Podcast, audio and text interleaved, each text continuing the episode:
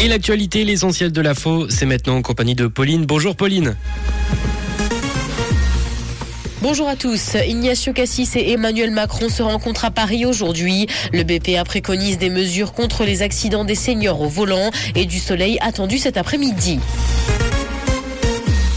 Ignacio Cassis et Emmanuel Macron se rencontrent à Paris aujourd'hui. En froid depuis juin 2021, après l'affaire du Rafale, les deux présidents renouent donc officiellement le contact ce vendredi, et ce dans le cadre de la cinquième édition du Forum de Paris sur la paix. Les discussions entre les deux dirigeants porteront aujourd'hui sur les relations bilatérales entre la Suisse et la France, mais aussi la guerre en Ukraine et les relations de la Suisse avec l'Union européenne. Le BPA préconise des mesures contre les accidents des seniors au volant. Ils sont de plus en plus nombreux à conduire jusqu'à un âge avancé et provoquent proportionnellement plus d'accidents que les jeunes. Pour le BPA, il y a d'ailleurs des mesures plus appropriées que les contrôles médicaux des 75 ans. Il faudrait par exemple encourager à l'utilisation des aides à la conduite destinées à accroître la sécurité. Le premier confinement a plombé le taux de natalité en Suisse.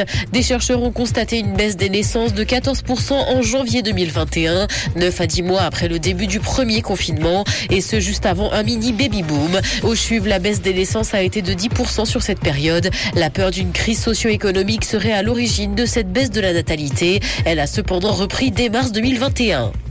Dans l'actualité internationale environnement, les émissions de CO2 ont retrouvé des niveaux records en 2022 après une parenthèse avec la pandémie. Elles ont même retrouvé leur niveau de 2019 comme le montre le nouvel atlas des émissions mondiales publié par une équipe de chercheurs. Ils indiquent que si elles se maintiennent, il y a 50% de chances pour que le réchauffement planétaire de 1,5 degré soit dépassé dans 9 ans.